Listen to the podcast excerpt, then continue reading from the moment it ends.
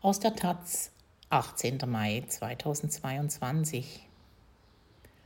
Lauter Schieflagen. Jade Yasemin Önder lässt es scheppern, versteht sich aber auch auf die leisen Töne. Ihr Debütroman erzählt von einer dysfunktionalen Familie, einer Magersucht und anderen körperlichen Exzessen. Von Carsten Otte. Schon die Einstiegsszene ist ein verrückt symbolisches Familienmärchen. Eine namenlose Erzählerin skizziert die Umstände ihrer Geburt. Auf einer Wiese sei sie auf die Welt gekommen, und zwar ein Jahr nach Tschernobyl. Dort habe der Vater eine Dreizimmerwohnung im Park gebaut, auf Grashalme und Moos ausgebleichte Gegenstände gestellt. Ein marodes Heim auf feuchtem Boden. Die Füße faulten sicherlich, doch das war uns egal. Eine merkwürdige Bleibe, vor allem im Winter. Aber meine Mutter bestand nicht auf einer Badewanne. So rätselhaft die Metaphern zunächst erscheinen, so konzentriert und kraftvoll schleudert sich zu Beginn die Erzählinstanz in eine Romanwelt, die vor allem von chaotischen und niederschmetternden Verhältnissen handelt. 2018 gewann Jade Yasemin Önder mit Bulimie-Miniaturen den Berliner Literaturwettbewerb Open Mic. Aus dem preisgekrönten Skript ist in der Zwischenzeit ein kleinteiliger Roman entstanden, der den sperrigen, aber durchaus passenden Titel Wir wissen, wir könnten und fallen synchron trägt. Idyllen gibt es in dieser Familiengeschichte nur in Bruchteilen. Schieflage ist ein sprechendes Wort, das immer mal wieder eingestreut wird. Ständig passiert etwas Grauenhaftes, das auch den literarischen Gesamtkontext zersplittert. Synchron scheinen nur die Niedergänge zu verlaufen, etwa wenn Vater und Tochter in die Tiefe eines Schwimmbeckens hinabsinken. Einmal stürzt der stark übergewichtige Papa in eine sich drehende Kreissäge. Das achtjährige Kind sieht überall Blut wie in einem Menschenschlachthaus. Die Fettleibigkeit aber bleibt auch nach dem Tod des Vaters ein Menetekel.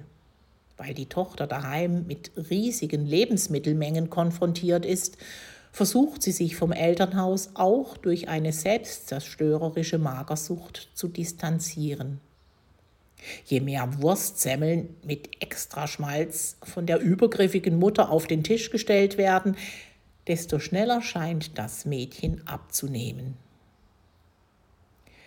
Das Buch bietet damit nicht nur ein Familiendrama, sondern auch eine bittere Coming-of-Age-Geschichte. Die physische und psychische Identitätssuche ist besonders beschwerlich, da die Eltern der deutschen Mutter regelmäßig ressentimentgeladene Bemerkungen über die türkische Herkunft des Vaters machen. Beim Leichenschmaus, zu dem es Torte und Frikadellenbällchen gibt, spricht die Mutteroma von den orientalischen, wenn die türkische Verwandtschaft gemeint ist. Die Erzählerin sitzt hilflos dazwischen, fühlt sich als Mischling aus meiner Mutter und meinem Vater, auch weil der Opa sie so bezeichnet.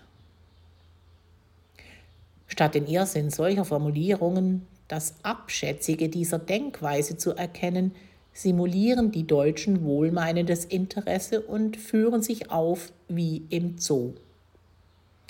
Angeregt werden nun die Fremden in all ihrer Befremdlichkeit betrachtet dass die türkischen Gäste keine Bratlinge aus gemischtem Hack essen, begreift die deutsche Seite erst, als das Besteck der entsetzten Muslime auf Teller und Boden fällt. Es sind keineswegs neue Geschichten, die Önder über den ignoranten Alltag in der alten Bundesrepublik erzählt. Was ihren Text aber ungewöhnlich und furios macht, ist die eigenständige Tonlage, nämlich ihr rasanter und nahezu surrealer Sarkasmus. Aus Respekt vor der Kreissäge, die meinen Vater zersägt hat, gibt es keine Messer bei der Feier. Önders Prosa lebt vom schroffen Sprachspiel, von der rotzigen Pointe. Die gelingen der Autorin insbesondere in jenen Kapiteln, die von Versuchen der bald pubertierenden Erzählerin handeln, mit notgeilen Jungs anzubandeln. Die Kontaktaufnahme geht reihenweise schief und oft liegt es am Essen, dass sich aus der erotischen Verheißung eine körperliche Horrorvision entwickelt. Als das matschige Tiramisu auf die Teller klatscht, fällt mir plötzlich sein schwulstiger Arsch auf.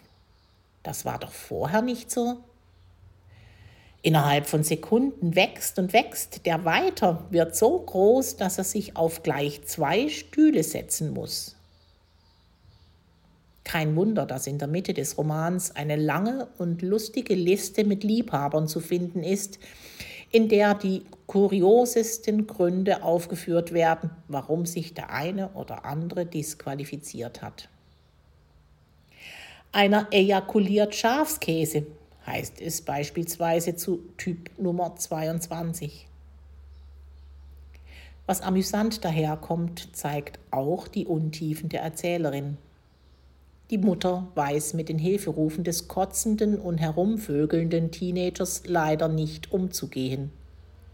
Das bulimische Mädchen landet bald in einer Klinik, in der zwar Medikamente verschrieben werden, die das Symptom in Schach halten, doch die Ursachen für das haltlose Leben werden damit nicht angegangen.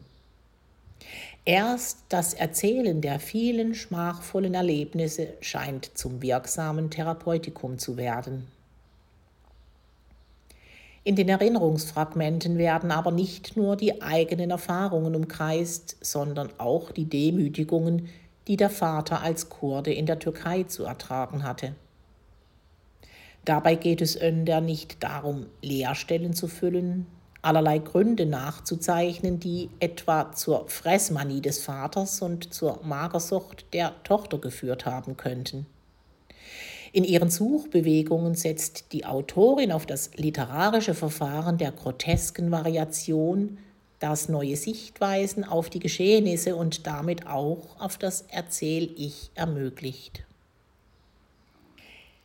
In einem zentralen Kapitel wird zunächst ein gewaltsamer Sexualakt beschrieben, der dann so variiert wird, dass im Zusammenspiel vollkommen verschwimmt, wer in der Szene tatsächlich gewalttätig geworden ist. Was aber heißt es für das Erinnern und ganz generell für das literarische Schreiben, wenn Erzählungen doch nur eine unter vielen Wahrheiten enthalten? Die 1985 in Wiesbaden geborene Önder verweist im Nachklapp auf den französischen Surrealisten Raymond Queneau, der in seinen Stilübungen ein ähnliches Verfahren angewendet hat. Dieser literarische Bezugsrahmen ist auch deshalb so überraschend, weil er sie von der ästhetischen und politischen Eindimensionalität nicht weniger Migrations- und Identitätsgeschichten die in den vergangenen Jahren hierzulande erschienen sind, deutlich abhebt. Jade Yasemin Önder lässt es scheppern, versteht sich aber auch auf die leisen Töne. Sie kann Sätze formulieren, die sich wie expressionistische Gedichtzeilen lesen. Und sie hat ein Gespür für literarische Komik, die nicht nur die Lesenden, sondern eben auch die leidenden Figuren brauchen. Was für ein vielversprechender Debütroman. Jade Yasemin Önder. Wir wissen, wir könnten und fallen synchron. Kiepenheuer und Witsch Verlag, Köln 2022, 256 Seiten, 22 Euro.